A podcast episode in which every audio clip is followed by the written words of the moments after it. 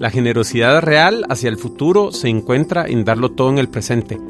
Hola, mi nombre es Manolo Álvarez y esto es Conceptos, conversaciones casuales acerca de conceptos importantes.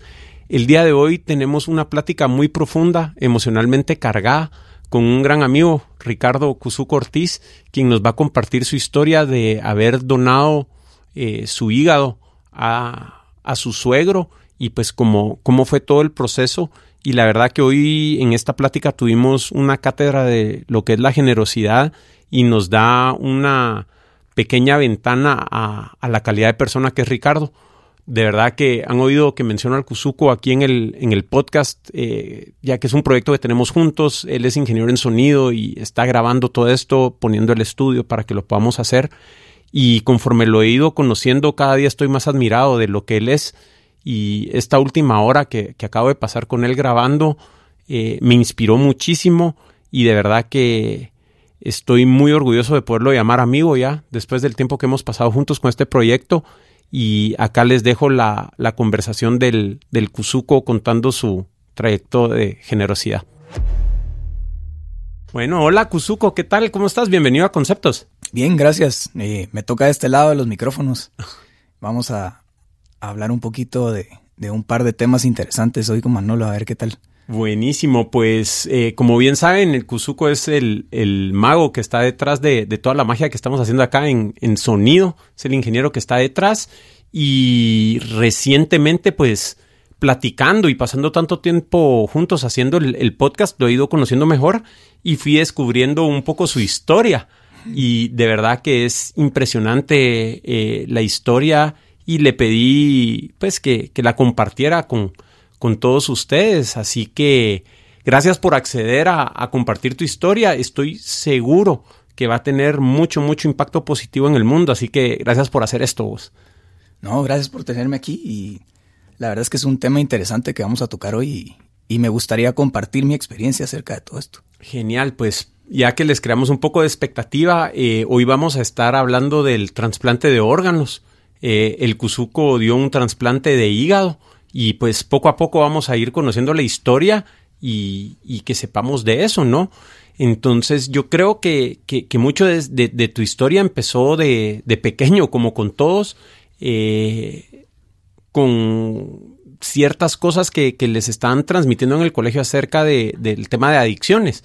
Eh, ¿qué, recuerdos tenés de, estar en el colegio y, cómo fue esa experiencia para vos? Sí, mira, cabal, como aproximadamente en sexto grado empiezan todos estos temas de las adicciones, del alcoholismo, de las enfermedades venéreas y todas esas cosas.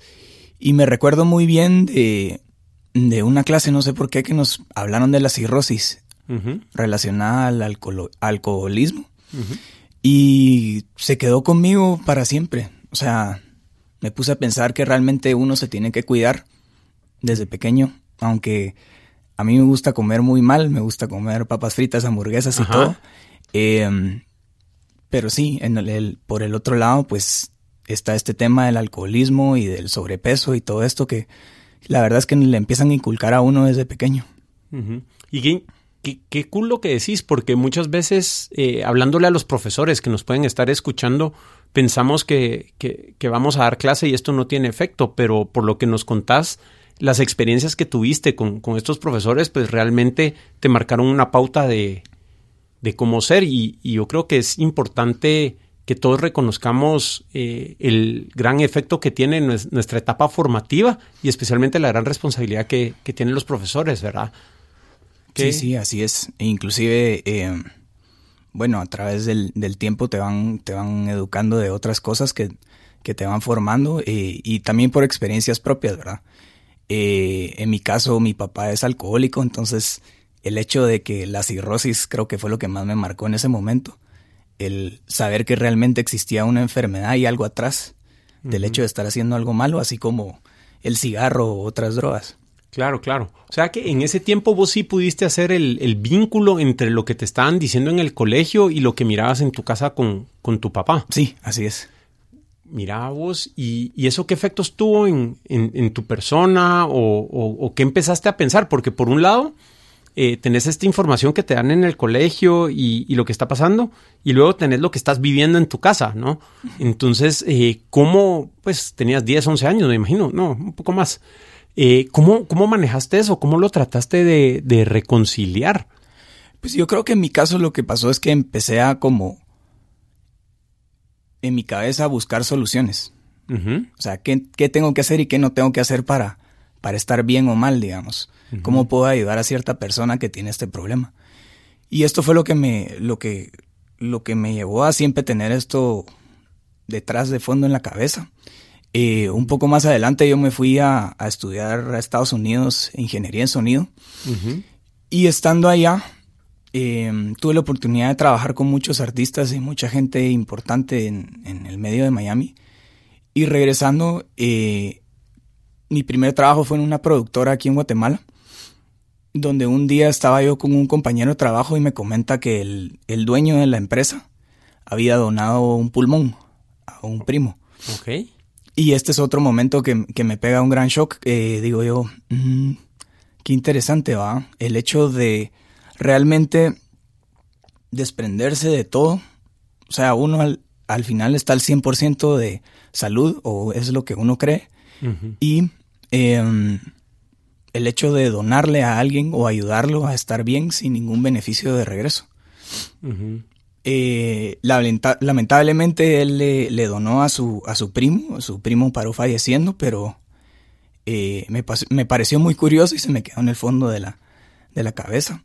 Eh, ¿Cuál era tu proceso y qué estabas pensando cuando te enteraste que falleció el primo de esta persona que le habían dado el, el pulmón. O sea, ¿cómo fue eso para vos? Fue impactante realmente. Uno siempre espera eh, resultados positivos sobre, sobre esos temas y esas cosas. Y la verdad es que dije, bueno, a pesar de todo, pues nada cuesta intentar y probar y, arriesgar a hacer lo mejor siempre. Y, mira, eso que decís, quiero, quiero tal vez agarrar el micrófono un ratito y, y compartir un poco mi experiencia con eso, porque creo que desde muy pequeños aprendemos a que las cosas que hacemos valen o no valen en base al resultado que tenemos. Pero, ¿qué tal si el verdadero valor de las cosas que hacemos está en el en la intención con que queremos hacer? Porque eh, yo creo que no hay un gesto más noble que poner tu vida en riesgo y, y, dar una parte de tu cuerpo para que otro ser humano pueda estar bien.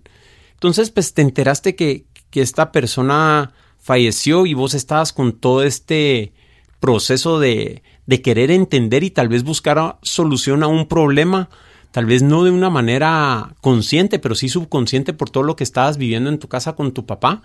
Y, y pues seguiste en ese camino de, de, entender estas enfermedades y posibles soluciones. Pues fue, fue realmente una historia que pasó. Em, un poco más adelante conocí a Dora, que en ese momento era mi novia, pero eh, ahora es mi esposa. Em, y me pasa algo curioso, que yo soy músico, soy bajista del tambor de la tribu, como mucha gente ha escuchado.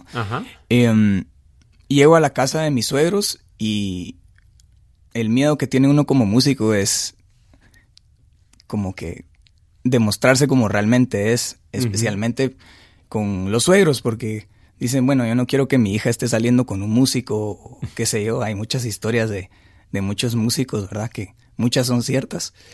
Eh, pero Te cuento que a mí me pasó. pero me pasa que me topo con, mi suegro, con Gilberto. Y me pasa algo completamente diferente. Hay, hay una afinidad muy, muy grande. Y se interesa más en mi profesión que realmente verme como algo, como un bicho extraño, digamos. Ajá. Y empezamos a, a, conversar y empezamos a tener muchas pláticas y me recuerdo que que ya, ya cuando él estaba por fallecer, a veces hablábamos cinco o seis horas seguidas de cualquier tema. Él era una persona muy inteligente. Él fue gerente general de una empresa multinacional aquí en Guatemala como por 13 años, 18 años, no estoy seguro. y, y, teníamos esta afinidad siempre, ¿verdad? Hasta que un día, eh, cabal después de la boda, eh, nos topamos con que se para desmayando. Y nos llama la mamá de, de mi esposa preocupada de que, de que algo le estaba pasando. Yo creo que en el fondo mi esposa ya sabía que algo, que algo raro estaba porque desde hace ratos ella le, le hablaba a él muy seguido del hecho de que él tomaba mucho. Entonces, eh, ella, ya lo había notado, creo que algo estaba sucediendo. Em, nos enteramos que, que, era cirrosis lo que tenía. Y en este momento inmediatamente regreso yo a, a mi yo pequeño, ¿verdad? A recordarme de todas estas historias y todo esto que nos educaron. Y mm, mucha gente que me conoce sabe que me gusta leer mucho. Entonces empiezo a investigar, empiezo a investigar, investigar sobre el, sobre el tema y empiezo a ver cómo esta persona con la que yo platicaba mucho y admiraba se empieza a apagar como que fuera una candelita. O sea, poco a poco su cuerpo se empieza a descomponer al punto donde nos dicen los doctores que, que ya no hay nada que hacer, que ya solo es cuestión de tiempo. Em, uno de los problemas que tiene el hígado es que ya no logra desechar el, el amonio, creo. Entonces eso te afecta directo a la cabeza. Y me empieza a pasar que, que, me empieza a repetir las cosas y me empieza a repetir las cosas y digo, puchica, ya se está acercando un, final, ¿verdad? Entonces empiezo a ver yo eh, diferentes alternativas y diferentes procesos que se podían hacer para tratar la cirrosis. Lamentablemente él está en una fase muy avanzada, entonces em, no habían como muchas opciones realmente que hacer más que un trasplante, ¿verdad? Entonces empecé a investigar y todo eso, me di cuenta que aquí en Guatemala no, hasta la fecha no se hacen los trasplantes de, hígado, se hacen de riñones y de otras cosas, ¿verdad? No se hacen aquí porque realmente eh, no está el equipo. En un momento hubo una donación fuerte de, de afuera, de Corea. Y es más, un equipo de 16 doctores se fueron de aquí, de Guatemala, a capacitar y ellos pueden hacer trasplantes y lo han hecho, pero no tienen el equipo aquí, ¿verdad? Entonces un día estamos en un almuerzo en la casa de Roberto Púa Y, y, nos topamos con que una amiga en común empieza a comentar de que su, su tío acaba de regresar de un trasplante de hígado en México y que fue un éxito y que está súper bien y que está como nuevo. Y entonces hablamos con Dora y decimos, bueno, ¿qué es esto? Ah, es una señal porque realmente yo creo que el ser humano cuando hay una enfermedad en la familia o algo, lo primero que hacen es como esconderlo, en vez de realmente compartirlo y buscar soluciones o tal vez alguien conoce a alguien que, que algo, ¿verdad? Entonces eh, le digo yo a Dora que le hable, que le, que le hable a ella y que le pregunte realmente cómo está el, proceso. Él inclusive estaba empezando una fundación que se llama Fundaepa en ese momento para empezar a ayudar a la gente que, que necesitaba trasplantes y por medio de un doctor aquí en Guatemala, había una conexión muy grande con un doctor en Guadalajara. Ok.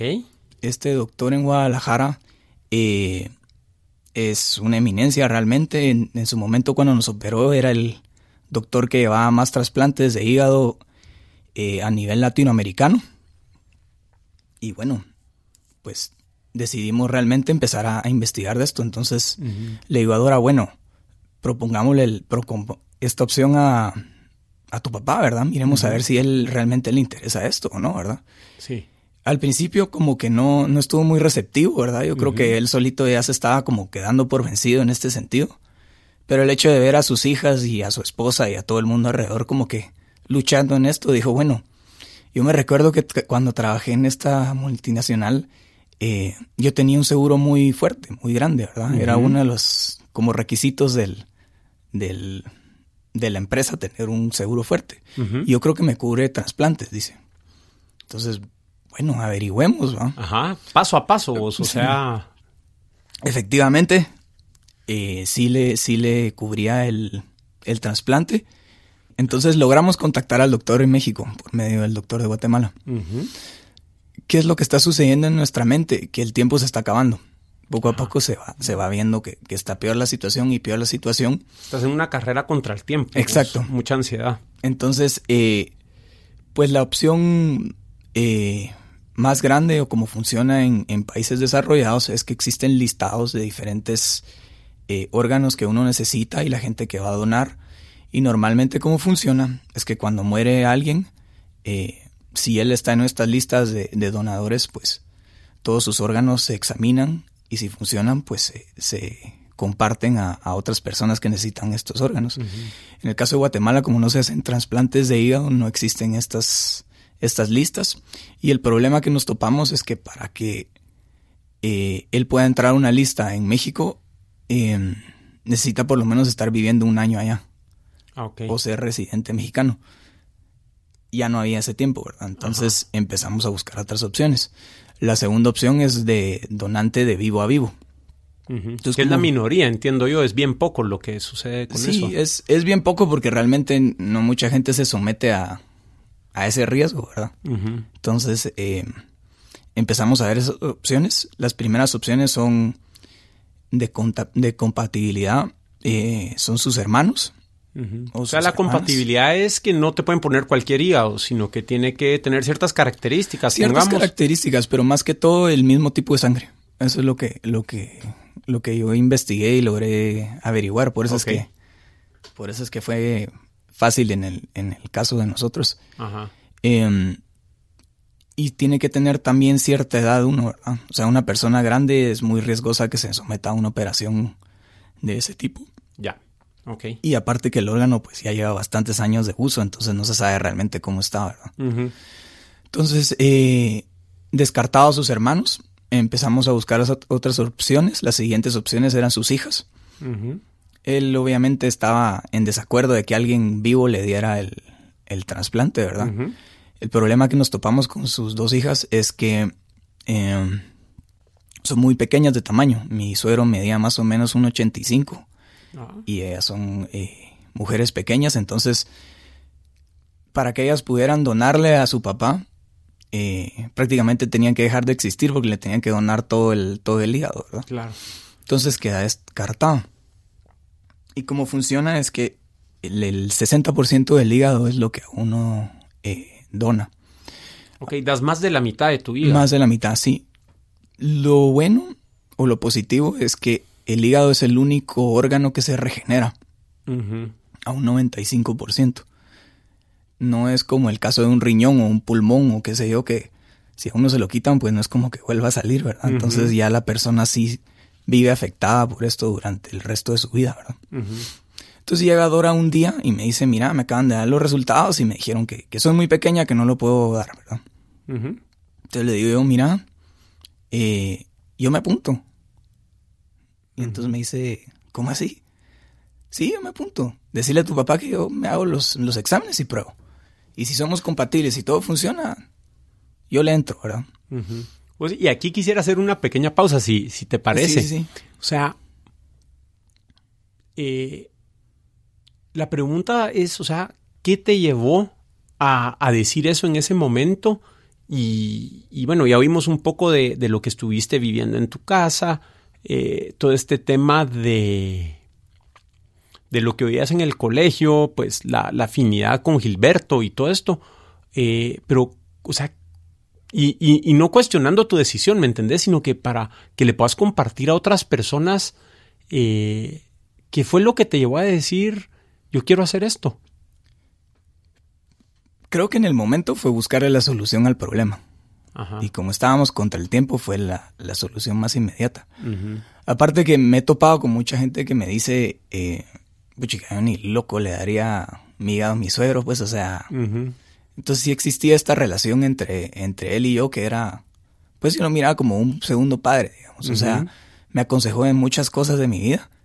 Y dije, bueno, hay que hacerlo, hay que solucionar este problema. O sea, si realmente todo funciona, pues démosle, ¿verdad? Y entonces le digo esa noche, llámalo de una vez. Llámalo de una vez. Ahí miremos que de una vez decirle para que duerma tranquilo que mañana me voy a hacer exámenes y vemos qué hacemos. Em, me voy a hacer exámenes. El examen, el primer examen era el tipo de sangre, ¿verdad? Somos O positivos los dos, entonces perfecto. Yo tres. ahí está, ya este. Entonces, eh, siguiente paso fue juntarnos con, con, el doctor de aquí de Guatemala. Aquí había un doctor que nos preparaba para, o sea, nos hacía todo este tipo de exámenes para después viajar a, Guadalajara a hacernos el procedimiento. Entonces eh, me hace los exámenes y todo está re bien. Y me topo con una, con un gran, bueno, no, no problema, pero sí una dificultad que es el hecho de, le tengo que decir a mi mamá que voy a donar, ¿verdad? Entonces, eh, la llamo. Hola mamá, ¿cómo estás? Bien, ¿y tú? Bien, bien. Mira, fíjate que eh, Dora y su hermana no pueden donar hígado. Ah, la qué mala onda. ¿Y entonces qué vamos a hacer? Pues eh, me ofrecí. Y entonces se queda callado. Ajá. Y bueno, me ofrecí y soy compatible y entonces estamos investigando de, de cómo puede ser todo este procedimiento ya, ¿verdad?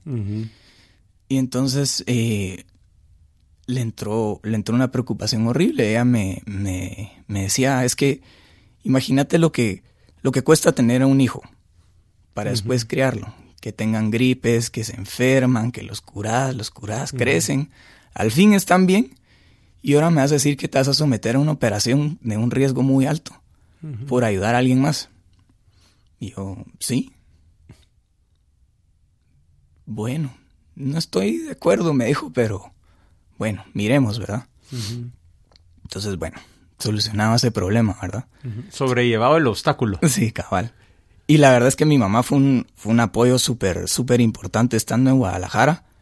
Fue algo muy curioso que me sucedió, que paré viviendo con, con mis suegros y mi mamá bajo el mismo apartamento por dos meses. Entonces, al final... Ya para todo esto estás casado y todo. Sí, ya tengo. otro de los requisitos es que uno tiene que estar casado por lo menos por dos años para que no se mire como que como que realmente es un negocio, digamos, ¿verdad? Que me estaban pagando algo porque yo donara o cosas así. Porque... Y, me imagino que eso ocurre muy frecuentemente, ¿verdad? Vos porque son situaciones de vida o muerte. Entonces, como mencionabas, es una carrera contra el tiempo y, y siempre van a haber personas que, van a aprovechar la oportunidad, por así decirlo. No, y, y, me imagino que sucede, que sucede muy seguido en, en el mercado negro. Conseguís eh, cualquier tipo de órgano que uno no sabe ni de dónde viene, ¿verdad?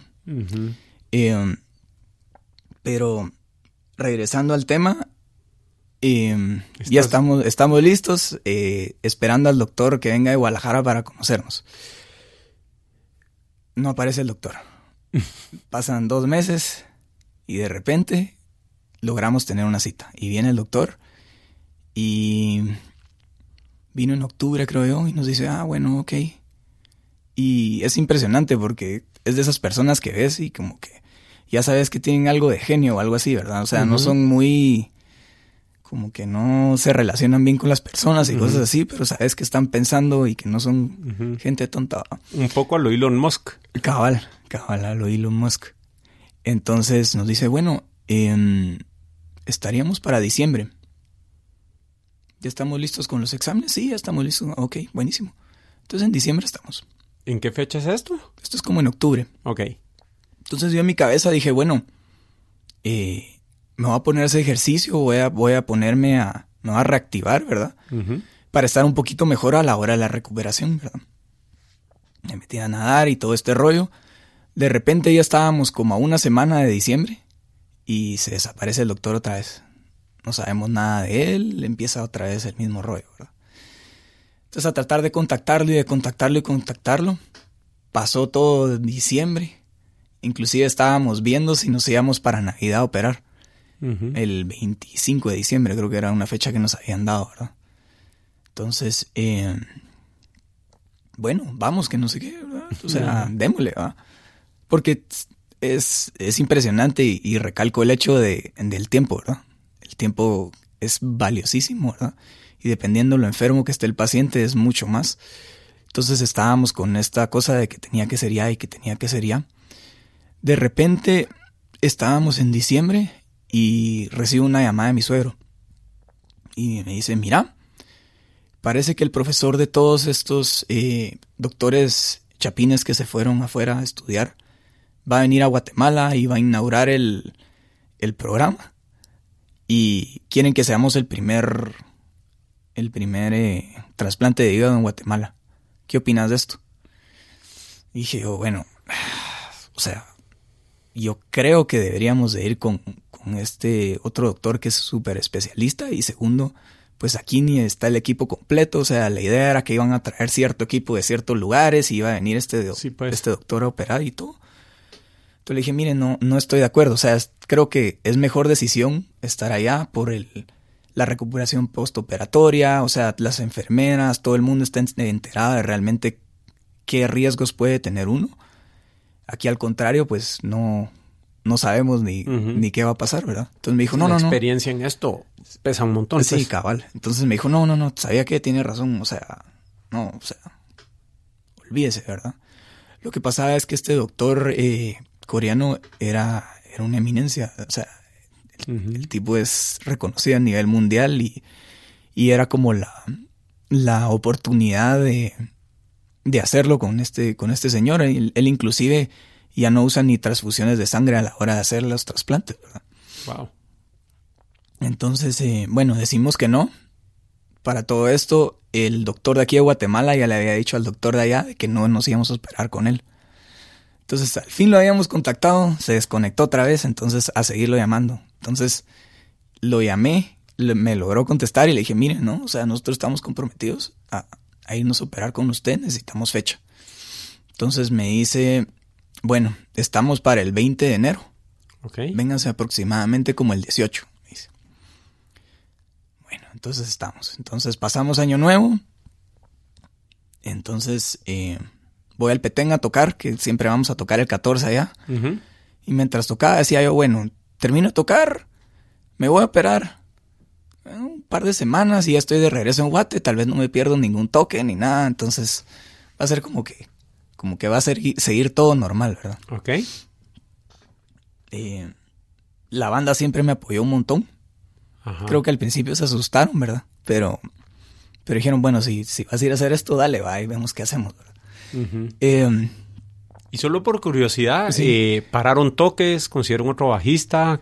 ¿Qué, ¿Qué, fue el proceso ahí? Fíjate que no. Lo que sucedió bueno, no sé, eh, de mi lado era que no habían conciertos. No sé si ellos estaban cancelando o qué, ¿verdad? Ajá. Hasta que eventualmente em, pasó tanto tiempo, pasó, o sea, estuvimos como dos meses aproximadamente allá. Entonces ya me habló Roberto y me dijo, mira, necesito, necesitamos empezar a tocar, a reactivar conciertos. Y yo le dije, mira, sí, está bien, ¿verdad? O sea, claro. lo que yo no quería perder era mi, mi, mi récord de siempre haber tocado con el tambor, que ya llevaba como 14 años en ese momento de no perderme un concierto. Entonces, y así como, no, hombre, pero, pero bueno, no importaba al final, ¿verdad? Ajá. Em, viajamos, viajamos a, a Guadalajara. Em, como todo estaba programado para enero, entonces Dora pidió permiso en el trabajo. Mi mamá iba a llegar después de la operación, ayudarme a, cuidarme y todo el cuento. Llegamos a Guadalajara. Oh, sorpresa, no contesta el doctor. Dos días antes de la operación. Dos días antes de la operación. Sí. Ok. Entonces empezamos, bueno, ¿qué será, verdad? Entonces, a llamar a la oficina, no contestaba nadie. Logramos conseguir la, la dirección, fuimos a ver. Eh, nos dieron el número de teléfono y todo. Yo tenía el WhatsApp del doctor y no me contestaba y no me contestaba y no me contestaba. De repente recibo un WhatsApp que me dice, miren, eh, vénganse mañana a la emergencia del, Hospital San Javier porque me operaron. ¿Al doctor? Al doctor, sí. Entonces, eh, yo así, ¿lo operaron o está operando? No, me operaron. Entonces lo que pasó fue que los ligamentos de su, de su hombro se habían dañado y lo habían tenido que operar. Entonces eh, fue chistoso porque llegamos a la emergencia y nos topamos con un doctor vestido de paciente que nos atendió en una de las clínicas. Entonces fue así como, bueno, eh, no puedo operar ahorita. O sea, es mi mano que yo utilizo para operar y por lo menos necesito dos semanas para, para que esto se recupere y, y hacerlo, ¿verdad? Y realmente era un procedimiento largo. En ese momento él él nos explicó ya un poquito más en detalle la operación y eran más o menos nueve horas mías de operación, más lo que se tardarán con mi, con mi suegro, ¿verdad? Wow. Entonces, eh, sí, obviamente durante la operación ellos descansan y todo, porque sí es un, una, jornada bien larga, sí. Entonces, eh, bueno, dos semanas, ¿verdad? Entonces, eh, para todo esto, Dora ya es, pues ya tenía programado, entonces ya se iba a tener que regresar, mi mamá ya venía y bueno, dos semanas. Entonces nos dice el doctor, bueno, nos faltan un par de exámenes post, eh, preoperatorios, entonces vayámonos a hacerlos. me hacen un ultrasonido de hígado y me, me detectan que tengo hígado graso nivel 2. Hígado graso nivel 3, digamos, ya es un principio de cirrosis o cirrosis. Entonces cuando me dicen esto, digo yo, puchica, me asusté, ¿va? Porque digo yo, pues yo ni tomo, ¿va? Pero regresando al tema de que siempre comía hamburguesas, papas fritas, pizza y todo esto. Entonces al final, el hecho de que no tome una persona o sí, el alimento también puede influir al hecho de estar enfermo de esta enfermedad. O sea, y, eso qué interesante, vos, porque uno siempre, o por lo menos yo, no puedo hablar por todos, ¿verdad? Pero yo relaciono todo este tema de la cirrosis y estar enfermo del hígado con Mara que jala grueso, ¿va? O sea, que, que, toman mucho, que, que, se exponen mucho a, al alcohol, ¿verdad vos? Eh, pero ese no fue tu caso. O sea, tu caso fue descuido de dieta, de estar comiendo comida rápida, ponete comida chatarra, por no mencionar marcas, ¿verdad vos? Eh, constantemente, o sea, de ahí vino. De ahí vino. En el caso de mi suegro sí estaba relacionado al alcohol y poco a poco fuimos descubriendo que él tuvo una hepatitis bien fuerte de pequeño, que nos contó su mamá que inclusive estuvo en cama a él. Eh, que obviamente esto afectó a su hígado desde pequeño y pues con la fiesta, pues empeoró después del tiempo. Y es impresionante porque, o sea, él mismo decía, puchica, ¿cómo va a ser que hay, hay bolitos en la calle que se quedan dormidos todas las semanas y, y, no le sucede esto? Pero en el caso de él, pues esta enfermedad así como que le debilitó el, hígado, entonces le afectó mucho más, ¿verdad? Sí, eso también quisiera mencionar, ¿verdad? Que muchas veces eh, no prestamos atención a los números, a las probabilidades o al simple hecho de poder decir, bueno, esto me pasó, pero de mi lado yo hice todo lo que pude, pues. ¿verdad? Y entonces a veces bajamos la guardia y pues no nos cuidamos o, o cosas así, ¿verdad? Entonces. Sí, no, y te digo, mi, mi suegro era una persona súper social y le gustaba tomar mucho y, y mucha gente lo conocía porque cuando tomaba se volvía una persona muy alegre, ¿verdad? Era como el centro de atención y y fiesta y todo esto. Claro, claro. Entonces sí, sí influyó. Entonces lo que sucede es que eh, no nos pueden operar así. Entonces me ponen a mí a una dieta estricta y hacer ejercicio todo el día. Entonces yo corría dos horas diarias, una en la mañana y una en la noche. Eh, allá en México. Allá en México. Socado con la altura vos. Sí. Y comía y comía prácticamente solo pollo, frutas, ciertas frutas y gelatina. Eso era lo que, lo que pasé comiendo. Inclusive me recuerdo que dos días antes de la, de la operación eh, me llamó la secretaria del doctor y me dijo, mire, le acaban de dar dieta libre. y yo, no puede ser. Y había una, una bolsa de papalinas que me la comí entera. Me fui caminando a comprarme una hamburguesa y un batido. Quedé empachado, ¿verdad? Pero eh, sí fue bien, sí fue bien duro y al final fue, fue aprender a, comer realmente. O sea, sí, sí aprendí muy bien a, a comer y alimentarme bien. Y también creo que una lección bien grande, por lo que decís, es una vez la, lo que está en juego es suficientemente grande, podemos controlar nuestro cuerpo, podemos controlar nuestros hábitos. Entonces, creo que eso es bien importante reconocer de que no es de que no podemos dejar de comer o que no podemos empezar a hacer ejercicio, simplemente no tenemos algo suficientemente valioso del otro lado de la balanza por el cual hacer el esfuerzo de lograrlo, a vos, porque me imagino que para vos fue de un minuto a otro cortar. No fue como que, ay, poco a poco voy a dejar, no. O sea, tengo que hacer esto porque es importantísimo para mí esta operación. Y al siguiente minuto ya estabas a dieta, pues. Exacto eso que dijiste es clave, que uno siempre dice que quiere bajar y quiere bajar y siempre hay excusas, ¿verdad? Pero en ese momento ya no habían excusas, entonces, como decís, o sea, esa misma noche me fui a comprar tenis porque yo ni siquiera llevaba tenis para correr allá. Ajá. Unos shorts y empezar a, empezar a, a, correr y a darle, ¿verdad? Entonces, eh, factor tiempo. Ajá. O sea, tenías que bajar el hígado graso 2. Lo más rápido posible, ¿verdad? Lo logré bajar a, a nivel cero antes de la operación fueron como, como 20 días que, estuve a dieta. Bajé como 20, 22 libras al final. Más ellos calculan que después de la operación uno está en el hospital baja como 10 libras más, ¿verdad? Por, por el hecho de que uno está acostado y no se está moviendo y no está haciendo ejercicio. Entonces uno se chupa. Entonces más o menos de 183 libras bajé como a 150 en, en un mes, digamos. Sí, pues. Eh, ya estaba bien débil. O sea, yo me, me estaba haciendo el, el, fuerte y la nutricionista me cachó un día y me dijo, mire, usted está muy débil, pues, o sea, no, no debería estar haciendo esto así, ¿verdad? Pero, bueno, ya estábamos metidos en, en todo y llega mi mamá.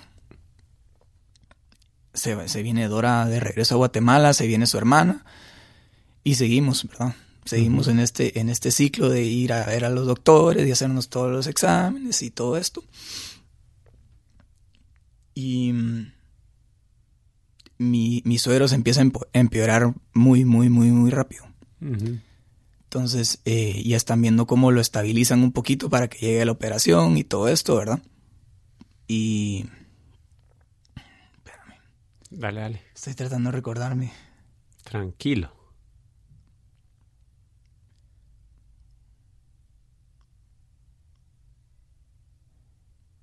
Él, él está, o sea, sus niveles y todo están empeorando. Ajá. Nos dan fecha nueva para la operación. Él ingresa una semana antes de la fecha porque ya estaba tan mal que estaban tratando de estabilizarlo. Ya, o sea, él los hospitalizaron para mantenerlo. Para mantenerlo bien. Bien, bien para la, operación. Para la operación, ajá, para que todos sus niveles estuvieran en óptimas condiciones para poderlo, para poderlo operar. Ok. Yo por el otro lado sigo bajando y corriendo y comiendo nada, ¿verdad? Ajá. Y llega, llega un día antes de la operación, me ingresan al, al me ingresan al hospital, eh, me pinchan, me toman la presión, me cambian, me ponen la bata, bueno, mañana a las 4 de la mañana vengo por usted para que para prepararlo y lo llevamos ya al quirófano y todo el rollo. Okay. El rollo con, con toda la operación es que eh, viajan doctores de diferentes lugares de, México. O sea, los anestesiólogos, por decirte, están en Monterrey y, no sé qué doctor está en no sé dónde. Entonces, juntar a todo este equipo, que eran más o menos, creo que eran como 14 personas las que habían involucradas a la hora de la operación. Wow. Porque encima todo es un quirófano doble.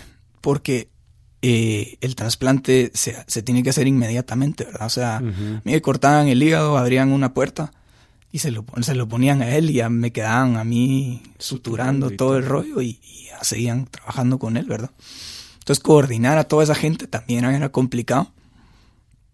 Llega el día, me, me acuesto en la camilla, bueno, mijo, que te va bien, que no sé qué. Bajo, estoy en sarga de operaciones y estoy ahí como unos cinco minutos viendo el techo, digo, bueno, me imagino que en algún momento hay, o bueno, en mi cabeza, bueno, ya llegó el día ya. De esto vamos a salir ahorita y me regreso a Guate y voy a regresar a tocar y ya sigo con mi vida y todo este rollo, porque sí me pasó que, que me entró como una angustia de que ya no quería estar ahí. O sea, quería salir de esto y salir y punto y, ya seguir con mi vida, ¿verdad? Porque tuvo tantos tropezos, tropiezos a través del, del proceso que, que ya se había vuelto hasta como payasada, ¿verdad? Entonces estoy en el quirófano y me sacan y me pasan a, a sala de recuperación. Y yo puchica, qué raro. Bueno, tal vez falta algo. Y me empecé a quedar dormido y de repente llega la anestesióloga y me dice, mire, tenemos que cancelar. ¿Otra vez? Otra vez. ¿cómo, ¿Cómo, así? Eh, sí, fíjese que su suegro está muy malo. Él está diciendo que está en, que está en una finca y con esos niveles no, lo podemos operar. Entonces eh, lo vamos a subir a su cuarto ahorita, se viste y, sale del hospital hoy. Entonces, bueno, voy para arriba. Me encuentro a mi mamá que se me queda viendo me dice, a la puta, mijo, esto, esto no puede ser. Y yo, pues ni modo, ¿qué vamos a hacer? Voy, voy, para afuera otra vez. Ajá. A seguir bajando de peso y todo este rollo mientras él, él eh, se logra estabilizar un poquito. Creo que haber pasado tal vez una semana más. Ajá. Cuando de repente, bueno, estamos para el jueves. Nítido el jueves, sí, que no sé qué. Entonces yo entro otra vez. Y por tercera vez nos llama la, la, la asistente del doctor el miércoles en la noche y nos dice, mire, fíjese que operaron ahorita el doctor de unas úlceras. No puede ser vos. Y, ¿De verdad? Sí, sí, sí. y tenemos que cancelar la operación. Y entonces eh, nos agarró un ataque de risa con mi mamá ya así como, esto es impresionante, pues, o sea, ¿qué más, qué más podría suceder? Ya sucedió todo, ya operaron al doctor dos veces, o sea, bueno, ni modo, ¿verdad? Para todo esto, mi suegro ya se había recuperado y había salido del hospital. Ok. Entonces ya estaba en el apartamento otra vez con nosotros, entonces era una buena seña, porque al final, pues, creo que todo este tiempo también ayudó para que él se estabilizara otra vez. Y bueno, ahora sí, ya estamos, bueno, sí, entonces ingresan, creo que fue viernes, por decirte. Ajá. Ingresamos al cuarto otra vez, me tomaron la presión, me pincharon todo el rollo. Me sucede que, llega una enfermera nueva y me, dice a las 4 de la mañana, mire, solo que se tiene que echar este, este líquido anaranjado en todo el cuerpo, que era como un metafen. Ajá. En todo el cuerpo. Sí, en todo el cuerpo, me dice. Y yo, bueno, entonces nada, yo como que fuera un palumpa todo anaranjado. me cambio, me, bajan a, operar. Eh, llego con la anestesióloga y me dice, ¿y por qué no te han, por qué no te han pinchado? Ah? ¿Por qué no tienes el suero y todo listo? yo, pues, no sé. Ah, qué fría esta gente que no sé qué, que la arandeala. Ahí lo va a hacer yo. ¿Y por qué venís pintada de, de anaranjado? Me dice yo. Pues no sé, me dijeron que me pintara de anaranjado. No, que solo era el área de la operación, que no sé qué. Yo, bueno. Entonces me, me, ponen la, la, anestesia y toda la gente que lo han operado saben que de repente te apagas. Y se acabó el jabón. Te desconectas. Y de repente me desperté. Lo primero que hago es voltear a ver el reloj y eran las nueve y media de la noche. Entonces yo, puchica, qué raro, o sea, yo debí haber salido hace un montón de horas. Ajá, ¿a qué horas entraste? ¿En la mañanita? En la mañanita, sí. Estuve, estuve 12 horas, creo que lo normal eran como 9. Entonces lo que pasaba era que toda la gente aquí en Guate y todos mis amigos y todos pendientes de por qué no había salido, por qué no había salido, por qué no había salido, ¿verdad? Me subieron a, recuperación y entonces la recuperación funciona en tres etapas. Funciona en intensivo, intermedio y cuarto normal. En intensivo uno está tres días, en intermedio creo que uno está como cuatro y en cuarto normal estás como en tres. Eh, te inyectan una bomba de morfina que tenés conectada constantemente por el, por el dolor, pues obviamente te cortaron el estómago a la mitad y te jalan como que fuera tiburón esa cosa, ¿verdad? Entonces, sí, el cuerpo está muy sentido, sí me recuerdo que y te mencionaba lo, lo de estar pintada anaranjado porque me pasó que al día siguiente me llegaron a bañar. A quitarte lo anaranjado. A quitarme lo anaranjado y me tuvieron que quitar el anaranjado de todo el cuerpo. Y ese ha sido el dolor más grande que he sentido en mi vida porque no me podía ni siquiera mover del dolor que tenía. Sí me pasó que, que no sé si mi umbral de dolor, de dolor ha de ser muy, muy alto, muy bajo, pero sí me dolía mucho y sí me lastimaba y sí me lastimaba y me tuvieron que modificar la, el medicamento un par de veces. Y cómo funciona estos primeros tres días es que no te dicen nada del otro paciente. Entonces lo que quieren es que uno esté recuperándose uno mismo sin estar preocupado de la otra persona. Ya, o sea, saliste de la operación y, me imagino que, bueno, al vos ganar conciencia de que estabas vivo, pongamos, y que había salido de la operación, tu siguiente tu siguiente pensamiento o, preocupación era cómo está Gilberto. Sí, cabal, ver, si, si, había estado. ¿Y vos ya sabías que durante tres días no te iban a decir nada o, te enteraste ahí? Sí, esto, sí, no, esto sí no lo dijeron porque, bueno, no sé si no lo dijeron o lo paré leyendo porque cabal, como te comentaba, no existe mucha información del procedimiento y lo que realmente vive un paciente a la hora de, estar esto, tanto preoperatorio como postoperatorio. Claro. Entonces, eh, claro, cada cada caso es completamente diferente, ¿verdad? Pero en mi caso no me recuerdo si me dijeron o lo investigué, pero sí como que el ser humano se enfoca mejor en uno mismo y se empieza a recuperar que realmente estar pendiente de otra persona. Es que lleva energía, ¿verdad? Vos estar pendiente de los demás, que por parte es tan admirable lo que hiciste, vos. Sí. Ok, entonces te despertás, estás acá eh, y sabes que van a pasar 72 horas, 3 días. Eh, hasta que te hace enterar qué, está pasando con Gilberto y vos en un dolor de puta madre. Sí, Ok. Impresionante. Ajá. Que no me quería ni mover. Y el, el problema después es que como pasas tanto tiempo sin caminar, entre comillas tenés que volver a aprender a caminar. Pero realmente el, es el hecho de que como tenés la herida, sentís que se te va a caer como que el músculo del estómago, ¿verdad? Entonces Ujú. tenés que estar fajado y tenés que ir poquito a poco. Me recuerdo que la primera vez que me logré parar fue como que sentí como que era Rocky Balboa, creo yo. Me recuerdo los primeros 10 pasos que di, ¿verdad? La primera vez que fui al baño y decía yo, puchica, realmente es impresionante lo que uno no se pone a pensar, el solo hecho de caminar, pues, ¿verdad? Y como hay gente que, que sí realmente tiene que volver a aprender a caminar o que no camina y, Y esa es su vida. y tiene su vida normal.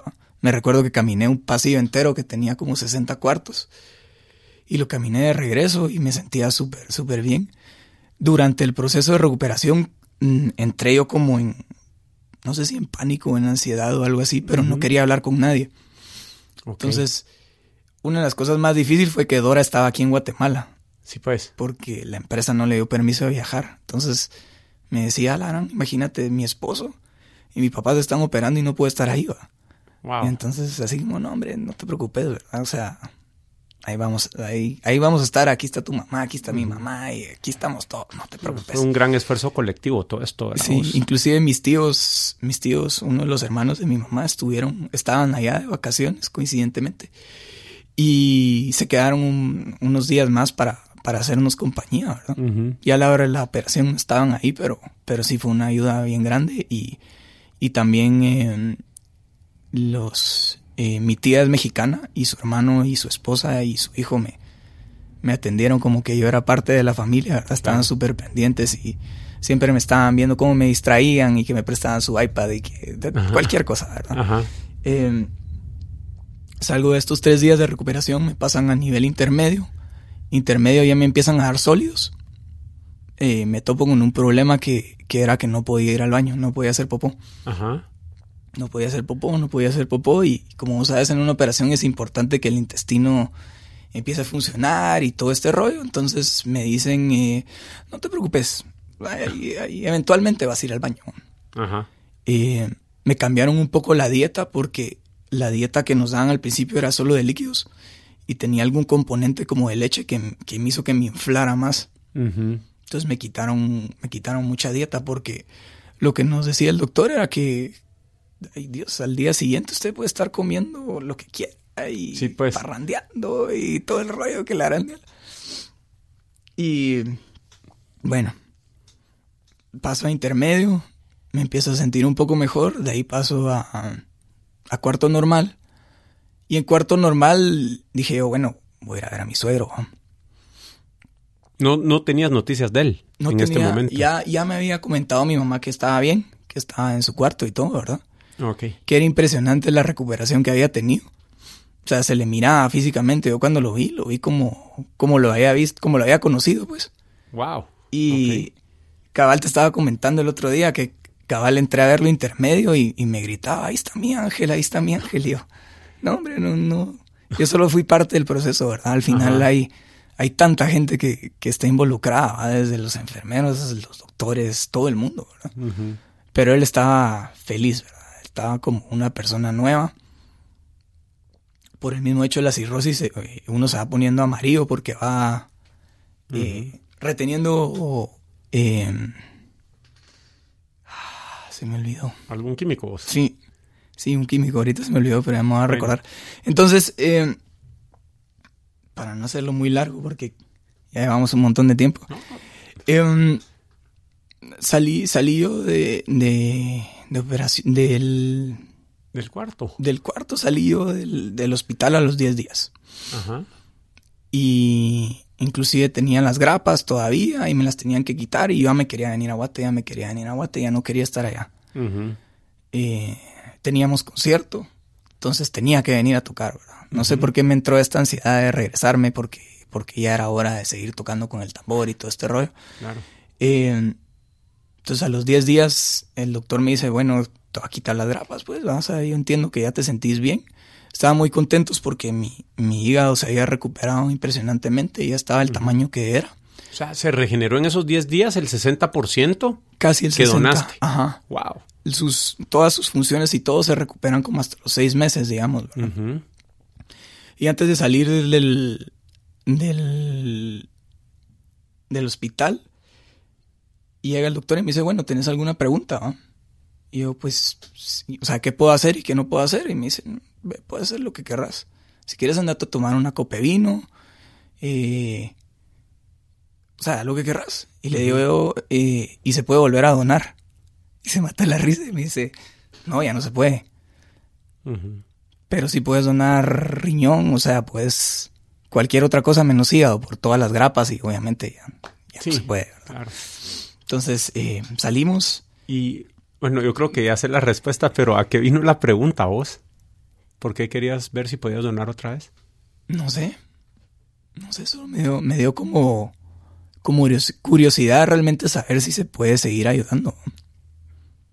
Wow. Porque, Ajá. pues, eh, no sé, hay mucha gente que necesita de algo que uno tal vez sí podría ayudar, ¿no? Por ejemplo, en el caso de un riñón o qué sé yo, ¿verdad? Ajá. Si al final tenés dos, Ajá. ¿va? y re- regreso a, a- a mi jefe que donó uno de sus pulmones y ahí lo ves trabajando y subiendo gradas y todo y de repente se cansa y le cuesta subir gradas, pero está funcionando Bien. bien. ¿va? Ok, gracias por contarnos vos. Entonces, tenés esta plática con el doctor ya que te están dando de alta y luego ¿qué pasa? Salgo, salgo Ajá. y esa misma tarde no- nos pide que, vamos, que vayamos a, a su oficina para ver si me da de alta. Em, me dio de alta yo creo que porque vio que estaba desesperado. Ujú. a los 14 días viajo aquí a Guatemala. Eh, no me querían aceptar en el avión porque realmente estaba recién operado y entonces tenían miedo de- del riesgo de que se me abriera la, la herida y todas estas cosas. Entonces me hicieron firmar unas cartas y yo, no importa, yo me subo en el avión como me subo. Vine a Guatemala el- a los 14 días, a los 17 días estaba tocando con el tambor. Me topo con la sorpresa de que nos habían dado un showcase en Sony México y que teníamos que empezar a ensayar para este showcase. Ya ellos ya habían empezado a ensayar con el otro bajista, pues en caso yo no estuviera a tiempo, según, según tengo yo entendido. Eh, y a los 40 días ya voy de regreso a México. Los 40 días desde operado. Y me andaban cuidando todo, ¿verdad? Porque al final yo seguía súper débil. Me recuerdo que, que Roberto me compraba una Coca-Cola cada vez que podía o, o yo me sentaba un ratito a descansar y cosas así, ¿verdad? Y otra cosa curiosa que pasa es que como tu hígado se, se regenera al 100%, es como que tuvieras un hígado recién nacido, ¿verdad? Sí, Entonces, pues. eh, por decirte, el alcohol, sea, vos te tomas una cerveza y es como que te tomaras cinco, pues, ¿verdad? Ajá. Porque realmente tu cuerpo no está acostumbrado a, a todas estas cosas. Sí, pues. Fuimos a México, eh, mi suegro se recuperó, salió como que era caballo de carreras. Ajá. Se fue a Acapulco, estuvo allá, estaba disfrutando la vida, todo bien, regresó aquí a Guatemala, toda la gente contenta. Fue su cumpleaños, lo vimos un poquito decaído. Y al día siguiente nos llama su. Nos llama mi suegra. Nos dice, miren, se desmayó en misa. Y estamos en el hospital. Ok. Y entonces empiezas, "Ala, otra vez va. Bueno, tal vez es algo, tal vez solo se sentía mal, ¿verdad? Llegamos al- a la emergencia y me dice el doctor, mira, te tengo que hablar. Y yo, ah, está bueno, ¿qué pasó? Esto es seña de que no, que el trasplante no, no fue compatible. Entonces eh, empecé a preparar a todos porque se, se viene para abajo. Entonces dije yo, bueno, tiene que haber alguna solución. ¿no? O sea, no puede ser que solo, solo así, ¿verdad? Eh, entre todo esto, no sabían exactamente qué era lo que estaba pasando.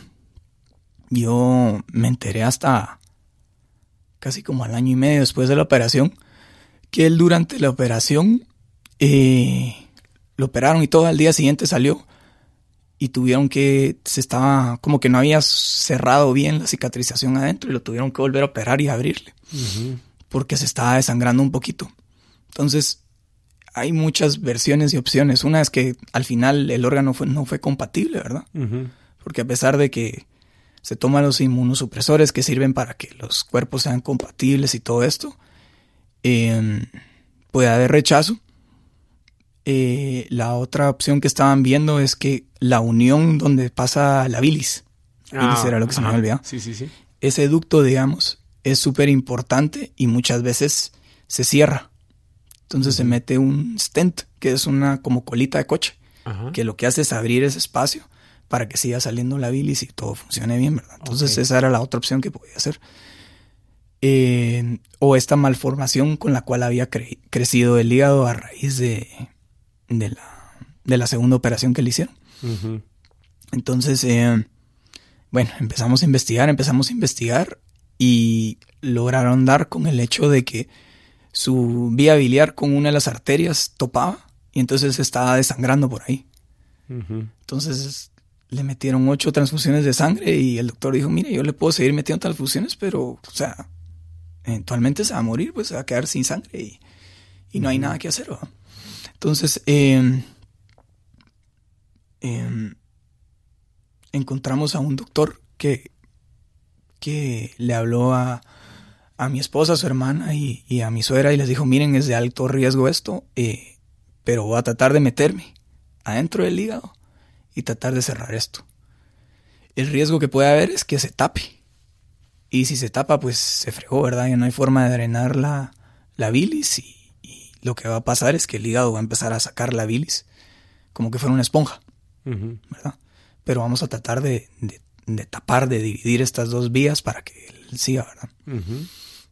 Se lo hicieron y desde entonces ya no, ya no quedó bien el, el, el trasplante, ¿verdad? Él se, se empezó a venir a- de picada. Nos hablaron los doctores, nos dijeron, miren, o sea, no funcionó lo que hicimos. Eh, lo que tenemos que tratar de hacer ahora es eh, que él esté lo más cómodo y que tenga las medicinas indicadas para tratar de, de sobrevivir y todo el rollo eh, lo más posible. Eh, una de las cosas súper importantes y increíbles que le estaba hablando a Dora la vez pasada es que logró conocer a Daniel, a mi primer hijo. Y fue impresionante verle los ojos, ¿verdad? Yo creo que hasta que uno sea abuelo va a entender realmente qué es ser abuelo, ¿verdad? Claro.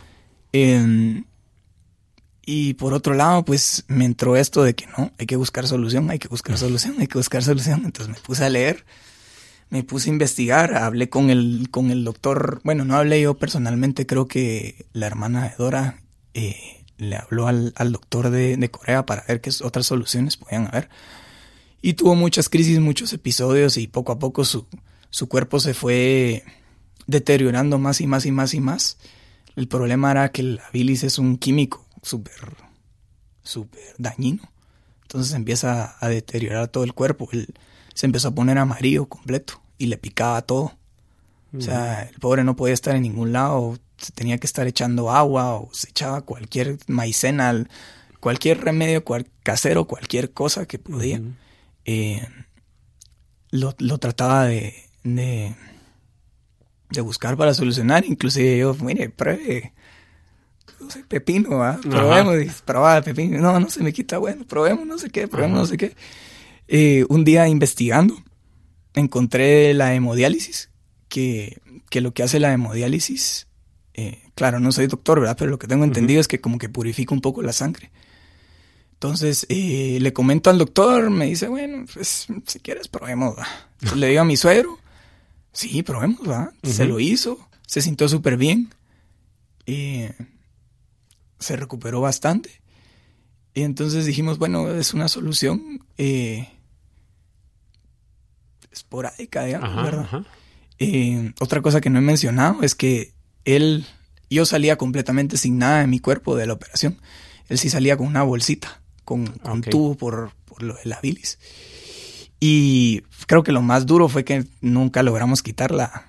O sea, se quitó poquito tiempo, sí, tal vez se quitó un par de días, pero ya él quedó con, con esto que, que tenía que limpiar y se tapaba y todo este rollo.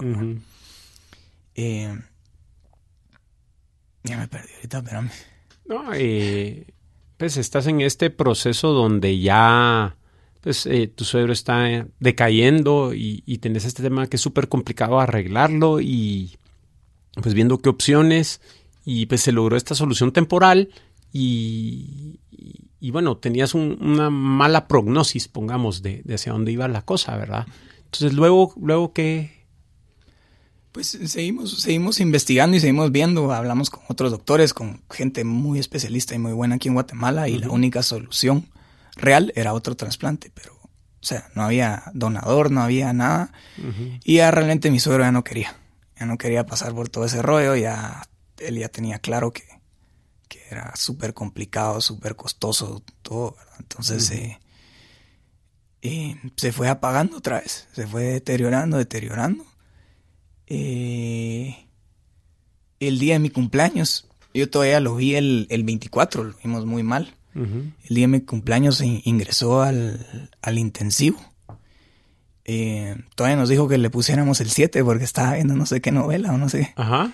Y esa fue la última conversación. Después de esto ya, él cerró los ojos y, y empezó a apagarse, a apagarse, a apagarse hasta que creo que estuvo 14 días en intensivo y falleció. Por fin falleció porque eh, los doctores no se explicaban porque su cuerpo seguía batallando y seguía batallando y, y me decía, me decía el doctor de aquí, me decía, mira, es impresionante, pues, o sea ya no le estoy dando ni medicamentos y, y, de repente tenía días que mejoraba un poquito. Él obviamente se daba como en coma, ¿verdad?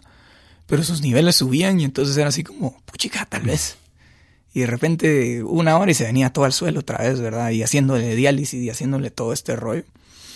Entonces, cabal, me habló el doctor y me dijo, mira, eh, ya no, ya no, eh, yo creo que él me lo decía a mí porque sabía que yo era el, donador al final. Creo que era su forma de como prepararme, pero me decía, mira, les tenés que hablar a ellas que, que, se preparen porque ya estuvo, ¿verdad? Y la verdad es que fue una, fue una batalla extensa. Al final fueron, no sé, tal vez tres años en total, ¿verdad? Eh, el resultado no fue lo esperado, ¿verdad? Pero, pues al final teníamos que intentarlo, ¿verdad? eh, y como te digo, gracias por darme el espacio, por contarlo, porque realmente es algo que, yo me topé, que no hay mucha información acerca de, un trasplante. Inclusive después de que el día, el día que, él falleció y al día siguiente lo enterré, me subí en un avión, me fui a un concierto a, al Petén, coincidentemente. A tocar con el tambor, ¿verdad? La vida sigue. Ahí se cerró el ciclo prácticamente. No, y, lo que mencionas, o sea, creo que tal vez este ha sido el episodio más cargado emocionalmente que hemos tenido hasta ahora, pero digo, lo que mencionas de la información, creo que anoche que estábamos preparando un poco la, la plática y todo, eh, estábamos hablando de esta, la Fundación Donaré, aquí en Guate, que yo la conocía a través de María Eugenia eh, años atrás y encontramos y el sitio web sigue vivo en donaré.org.gt entonces, yo lo, lo que quiero de esto, o sea, fuera de la carga emocional y que podamos conectar con, con el alto grado de generosidad que tenés, es poder eh, dirigir a las personas a algún lugar acá y, y las personas que quieran ser donadoras, eh, que lo puedan ser. Eh, tenemos esto de donaré.org.gt. Yo realmente voy a buscar personas allá a ver si nos pueden ayudar, dar más información. Eh, para agregar a las, a las notas del show en, en podcast.conceptos.blog y ver cómo les podemos conseguir más información. Si alguien de ustedes sabe, por favor, eh, escríbanos, ¿verdad? A, arroba conceptospod en Twitter o pueden escribir a mi correo manolo.alvarez arroba para darnos más información y ver cómo podemos crear una cultura donde más personas pues puedan experimentar la posibilidad de, de prolongar sus vidas a través de este acto tan generoso como es la donación de órganos, ¿verdad? y, y solo quería agregar que yo creo que, que yo creo que es clave compartir los problemas que uno tiene. En especial, como te digo, a la hora de tener una enfermedad. Porque muchas veces alguien conoce a alguien que conoce a no sé quién que oyó de algún procedimiento en no sé de dónde, alguna solución, ¿verdad? Yo creo que es, es muy malo y muy negativo el hecho de que alguien esté enfermo de algo, ¿verdad? O por decirte cirrosis, que es algo como que, ay, no, es porque mucho alcohol y que no sé qué. Eh, hay, que, hay que informarse, hay que buscar soluciones a los problemas antes de que sean muy tardes y muchas veces por el hecho de tenerlo hermético el problema, se pasa el tiempo y ya cuando llega el momento ya no se puede hacer nada. Excelente vos. Pues te quiero agradecer mucho por, por haberte abierto. Primero eso, segundo haberlo hecho en un día que estás bien enfermo. Sí, sí, eh, de verdad que sé que, que, has estado con un horario de trabajo bien cargado, enfermo, entonces de verdad agradecerte habernos contado esta historia y ya quisiera ir cerrando, pues preguntándote si quisieras dejar eh, tus redes sociales o algo donde la gente eh, puede saber más acerca de vos o incluso contactarte, ¿verdad? Para algo. Sí, con mucho gusto. Yo te comentaba que por medio del tambor eh, me contactaron una vez de, un chavo que, que, iba a ir a donar a, a su tío. Entonces, eh, cualquiera que necesite información, yo me llamo Ricardo Ortiz Lara, me pueden buscar por medio del tambor de la tribu, creo que es el, canal más grande que hay en Facebook o cualquier red social. Cualquier cosa que yo les pueda brindar de ayuda o de información, eh, con mucho gusto, para eso estamos. Espectacular, vos. Pues de nuevo, muchas gracias por esta cátedra en generosidad que, que nos diste hoy, vos. De verdad que muy, muy agradecido por, por el ejemplo y la inspiración que trajiste hoy y, de verdad que estoy bien orgulloso de poder estar en este proyecto trabajando con vos y viéndonos tan seguido. Gracias. Gracias y nos platicamos la semana entrante. Conceptos es un podcast semanal producido, grabado y editado por Cuzuco Ortiz en Estudio El Tun, ubicado en 4 grados norte, Guatemala, y es conducido por Manolo Álvarez. Encuentra más episodios en podcast.conceptos.blog y recuerda que puedes suscribirte en iTunes, Overcast o tu player de podcast favorito para no perderte un solo episodio. Si te gusta el show, compártelo con tus amigos. Queremos que nos ayudes a mejorar conceptos. Envíanos qué piensas acerca del podcast, qué temas quisieras escuchar y a quienes te gustaría que invitáramos a nuestra cuenta de Twitter arroba conceptospod. Gracias por escuchar y nos platicamos la semana entrante.